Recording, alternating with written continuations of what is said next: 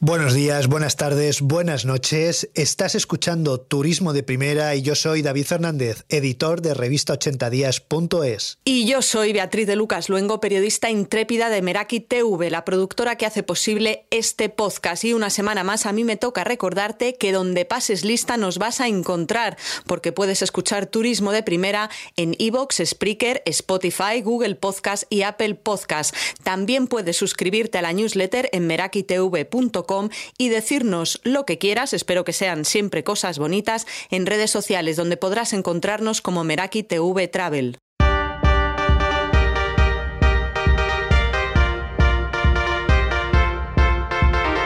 ¿Es el pasaporte inmunitario la solución para viajar de nuevo? El sector turístico tiene todas sus esperanzas puestas en una medida que no acaba de cuajar por las dudas legales y sanitarias que plantea. Esta semana en Turismo de Primera nos hemos preguntado si esta idea del pasaporte sanitario europeo es nueva y si es el momento de ponerlo en marcha, porque ahora las vacunas no llegan con agilidad y cada estado de la Unión lleva un ritmo diferente de vacunación.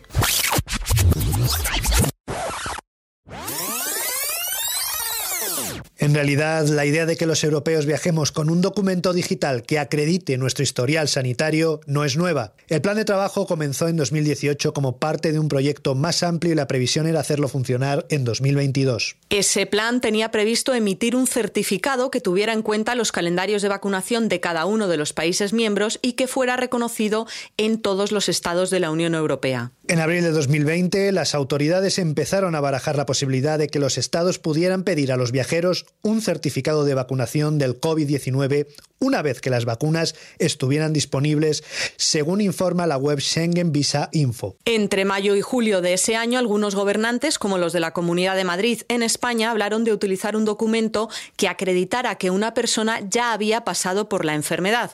El Gobierno de Madrid planteó un proyecto experimental, una tarjeta que luego dijeron que se convertiría en registro informativo, que incluía una PCR y que dijeron haría mucho más fácil acceder a gimnasios, museos y espacios cerrados. La Organización Mundial de la Salud, OMS, eh, tiene algunas dudas sobre si pasar el COVID garantiza no volver a contagiarse o poder transmitirlo. María Banker Cove, epidemióloga y directora técnica del Comité de Emergencias del COVID-19 de la OMS, advirtió en 2020 de estas dudas. Algunos países están considerando usar un pasaporte de inmunidad o certificado para indicar que alguien que ha estado infectado por el COVID-19 ya es inmune al virus. Ahora mismo no sabemos si la respuesta de los anticuerpos hace inmune al individuo que ya ha pasado por una infección de COVID. Estos estudios se están llevando a cabo ahora. También nos preocupa que el uso de esos certificados puede significar que alguien que lo tenga no cumpla con las medidas de salud públicas que todavía debe respetar.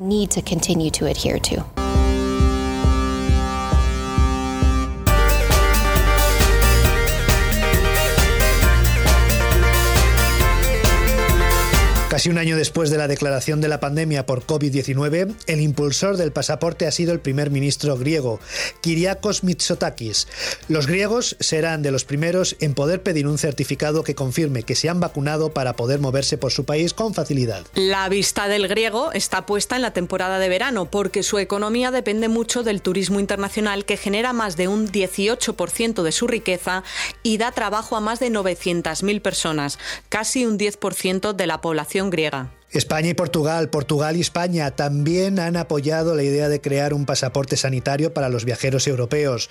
En nuestro país, el turismo contribuye en un 12% al Producto Interior Bruto y crea 2 millones de trabajos. Los cálculos de Excel Tour, la patronal que agrupa a las grandes empresas turísticas españolas, registran una caída de la actividad turística superior a 116.000 millones de euros solo en 2020 y ya dan por perdido el primer trimestre de 2021. José Luis Zoreda, vicepresidente ejecutivo de Excel Tour, explica qué tipo de pasaporte turístico reclaman. El pasaporte sanitario desde el punto de vista turístico vendría a ser las veces de un salvoconducto que en clave de mm, COVID aseguraría o certificaría que la persona que lo tiene es inmune y por lo tanto, teóricamente, es un personaje que ni contagia ni es susceptible de ser contagiado.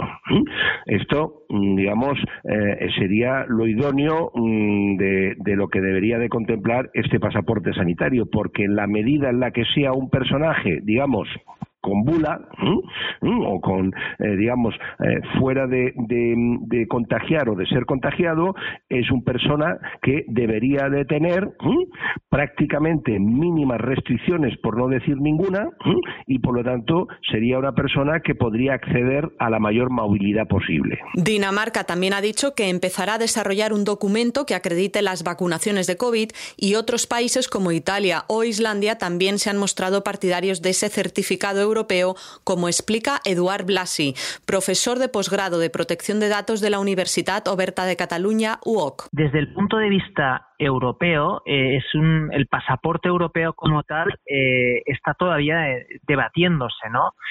de hecho, la Comisión Europea lo que quiere es crear un certificado de vacunación reconocido por los 27 Estados miembros y que permita viajar dentro de la Unión Europea se trata pues, de un acta reconocida y, que pues al enseñarse, al mostrarse, permita a la persona viajar dentro de la Unión Europea. Exceltur considera que además de la vacunación es importante una legislación uniforme dentro de la Unión Europea. Además de todas las garantías sanitarias y de salud pública, por supuesto que es lo primero, de asegurar que no nos vamos a morir del COVID, la segunda parte es que el proceso de vacunación traiga consigo la mayor fluidez en la movilidad posible con normas comunes en todo el espacio Schengen. Pero la falta de unanimidad entre los 27 ha hecho que las reuniones de enero hayan terminado con un seguiremos trabajando para determinar más adelante en qué circunstancias se podría utilizar ese documento. Las principales dudas que plantea el Certificado Europeo de Vacunación del COVID tienen que ver con el respeto a derechos fundamentales como la libertad de movimientos,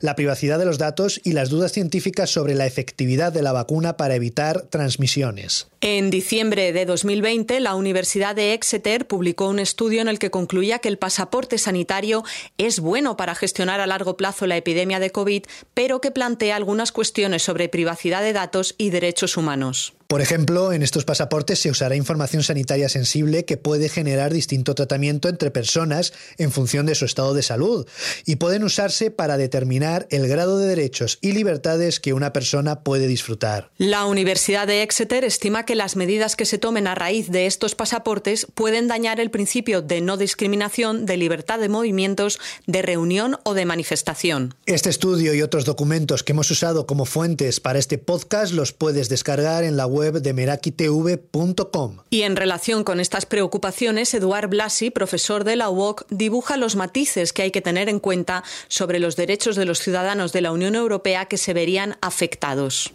Si eh, imponemos este documento con carácter obligatorio, en principio, en principio y en la medida en que ya existe la obligatoriedad pues a terceros países pues de contemplar con determinadas vacunas no sería o no debería ser desproporcionado. Claro, el hecho está en dentro de la Unión Europea, ¿no? Donde ahí pues eh, despierta algunas dudas sobre todo por eh, fricciones, ¿no? Con asuntos morales o discriminatorios, por el hecho de que pues el tránsito dentro de la Unión Europea en principio debería ser algo más flexible. Lo cierto es que, pues una cosa es imponer la obligatoriedad para viajar y la otra muy distinta sería imponer pues al hacer las tareas del día a día por ejemplo que se nos requiriese en un supermercado o en una biblioteca o eh, en un gimnasio. Esto claramente sería desproporcionado por eh, este efecto discriminatorio sobre pues eh, unos y otros. Lo que es más dudoso digamos es esta discriminación a la hora de viajar ¿no? donde pues ya vemos que en em, determinados terceros países ya se exige esta cartilla de vacunación de determinadas enfermedades y por tanto analógicamente podría encontrar este encaje. Eso sí, debería ofrecerse a todo el mundo que quisiera viajar la posibilidad de vacunarse, es decir, no podría a fecha de hoy discriminarse a menores de 18 años e impedirles acceder a esta vacuna y por ende no viajar. José Luis Toreda de Excel Tour indica los beneficios que tendrá este pasaporte para los viajes. Bueno, porque esto es lo que certifica que se puedan levantar o de alguna manera avalaría que se puedan levantar todas las barreras y restricciones a la movilidad que existen, eh, primero en España, que hoy en día pues están perimetralizadas la mayoría de las comunidades autónomas con unas enormes restricciones a la movilidad y en segundo caso para un país turístico como España donde la dependencia de la demanda extranjera es tan alta para que esto mismo se pueda replicar con sus principales mercados europeos e internacionales. Desde la Organización Mundial de la Salud, OMS, también advierten de que ahora mismo hay falta de vacunas incluso para los grupos prioritarios y que Europa lleva 27 velocidades distintas en lo que a su distribución se refiere. Michael Ryan, director ejecutivo del Programa de Emergencias Sanitarias de la OMS, respondía así a una pregunta de un periodista de la agencia AP sobre si la ciencia justifica las limitaciones de viajes en países como Gran Bretaña o Sudáfrica. Si se fija en la recomendación hecha por el Comité sobre el requerimiento de vacunación para los viajeros internacionales, dice en estos momentos. No porque no vaya a ser una buena idea en el futuro, sino porque carecemos de evidencias fehacientes sobre si los vacunados pueden transmitir la enfermedad y porque nadie en el mundo, salvo los trabajadores de la salud y las personas vulnerables, tienen acceso a las vacunas. El comité no dice no, el comité dice en estos momentos. La evidencia científica no está completa, no hay suficientes vacunas y por eso no debemos hacer esto ahora. Crear una restricción innecesaria para viajar, una barrera artificial para el viaje, hasta que tengamos la evidencia científica y las vacunas. Y creo que esa es la manera en la que el comité se aproxima a los temas. El retraso en la vacunación de la población general también preocupa al sector turístico español. José Luis Zoreda, de Excel Tour. Hay dos aspectos, o sea, si me preguntas esto, ¿se va a generar desigualdad? No sé si el análisis es desde el punto de vista de desigualdad social, pero sin duda, eh, efectivamente, si la vacunación tarda mucho en lo que podría ser la población más, entre comillas, predispuesta a viajar, pues indudablemente esa inmunidad y esa, digamos, certificado o esos salvoconductos, pues no llegarán a toda aquella población eh, más predispuesta a viajar. Mm, bien, luego y otro segundo ángulo que te diría es que es importante también desde el punto de vista, y ahora estoy mirando desde el punto de vista externo, es muy importante que haya una percepción extranjera sobre España, que aquí estamos llegando a una inmunidad entre de rebaño o cercana a la inmunidad de rebaño, dicho de otra manera, tener unos porcentajes cercanos al 50-60%, y no me atrevo a decir cuál de ellos es el necesario, para que dé una imagen de que España es un destino seguro y genera una confianza para que aquellos que nos vengan a visitar no sientan que pueden ser contagiados en la medida que la buena mayoría de la ciudadanía española está vacunada. Otra cuestión que provoca dudas es si la vacuna exime de cumplir otros protocolos sanitarios como la realización de pruebas PCR antes de viajar o las cuarentenas en destino. Eduard Blasi, de la UOC. El tema está en si pues eh, el pasaporte, digamos, sanitario es una medida obligatoria y sine qua non o es una medida alternativa o una medida adicional a las PCRs habituales. Eh, si, es con carácter obligatorio, aquí en principio lo que podríamos, digamos, analógicamente interpretar es lo que sucede pues con, con otras enfermedades y la obligatoriedad de las vacunas ante un viaje a un tercer país donde pues se exige determinadas ah, vacunas para entrar en el país.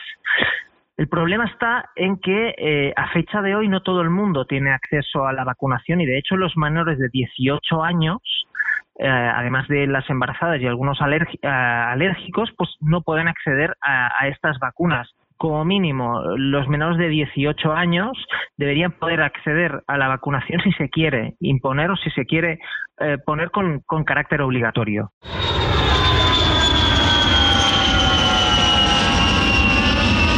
La leña al fuego del certificado o del pasaporte de vacunación del COVID la han echado las líneas aéreas muy interesadas en reactivar las conexiones. Hay eh, compañías como American Airlines que ya han introducido el pasaporte sanitario, pero como una medida complementaria. Es decir, una persona puede realizarse la PCR como es habitualmente requerido, pero en el caso de que la persona pues se haya vacunado podrá mostrar esta vacunación a través de pues ah, el propio documento mm, relativo a la vacunación y le permitirá también volar, ¿no? Como una alternativa.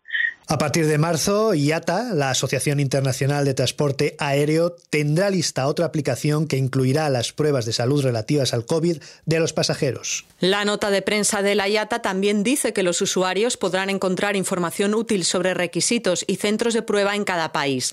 Parece que las aerolíneas emiratíes Etihad y Emirates serán de las primeras en usarla. ¿Debe un consorcio de compañías privadas manejar toda la información privada sobre la salud de sus pasajeros? El profesor del posgrado de protección de datos de la UOC, Eduard Blasi, lo analiza. Una cosa es lo que ofrece la Comisión Europea, que es un certificado de vacunación y además proporcionado ¿no? por un ente o una administración pública, un ente eh, público, y la otra es una iniciativa de una empresa privada donde ahí sí eh, esta y además esta herramienta deberá ser observada y sobre todo clarificada ¿no? por parte de la compañía y a efectos de transparencia deberá ah, realizarse un, esfuerzo importante por la sensibilidad de la, de la información que trata. Eh, es el dato de la vacunación ya es un, en sí un dato de salud y por un dato sensible y que por tanto esta herramienta debería eh, contemplar las suficientes garantías para proteger esta información. Aunque la IATA asegura que va a cumplir con todos los requisitos legales de protección de datos de la Unión Europea, el profesor Blasi cree que los usuarios debemos estar atentos a una serie de aspectos muy concretos. Es importante establecer plazos de conservación, concretar los usos, las finalidades y al final de recoger lo mínimo indispensable para aquello, ¿no? También estaría bien que alguna autoridad de control se posicionara, plantear una consulta, elevar esta consulta pública y, y al final ofrecer a lo que es el usuario toda la información disponible, ¿no? De momento, la idea de los pasaportes es la mejor propuesta para reactivar el negocio del turismo y los viajes, pero se tienen que resolver dos cuestiones fundamentales vinculadas con ellos. La primera tiene que ver con los efectos de la vacuna sobre las personas inmunizadas, si serían capaces de transmitir la enfermedad a los no vacunados. Si esto fuese así, la libertad de movimientos seguiría propagando el virus por toda Europa y por el resto del mundo. En segundo lugar, habría que limitar la discriminación que se produciría entre personas vacunadas y no vacunadas, sobre todo en sus derechos fundamentales, como la libertad para moverse, para reunirse con otras personas o con familiares, o para manifestarse contra políticas que crean perjudiciales. Hasta aquí esta edición de Turismo de Primera. Si te ha gustado, por favor, escúchalo, suscríbete, descárgalo y nos ayudarás a seguir desarrollando este proyecto de periodismo independiente. Recuerda que también puedes suscribirte a la newsletter en merakitv.com y que nos puedes encontrar en redes sociales como Meraki TV Travel. Y ya lo sabes, Evox, Spotify, Spreaker, Google Podcast y Apple Podcast. Muchas gracias por escucharnos una semana más. Nos vemos el viernes que viene.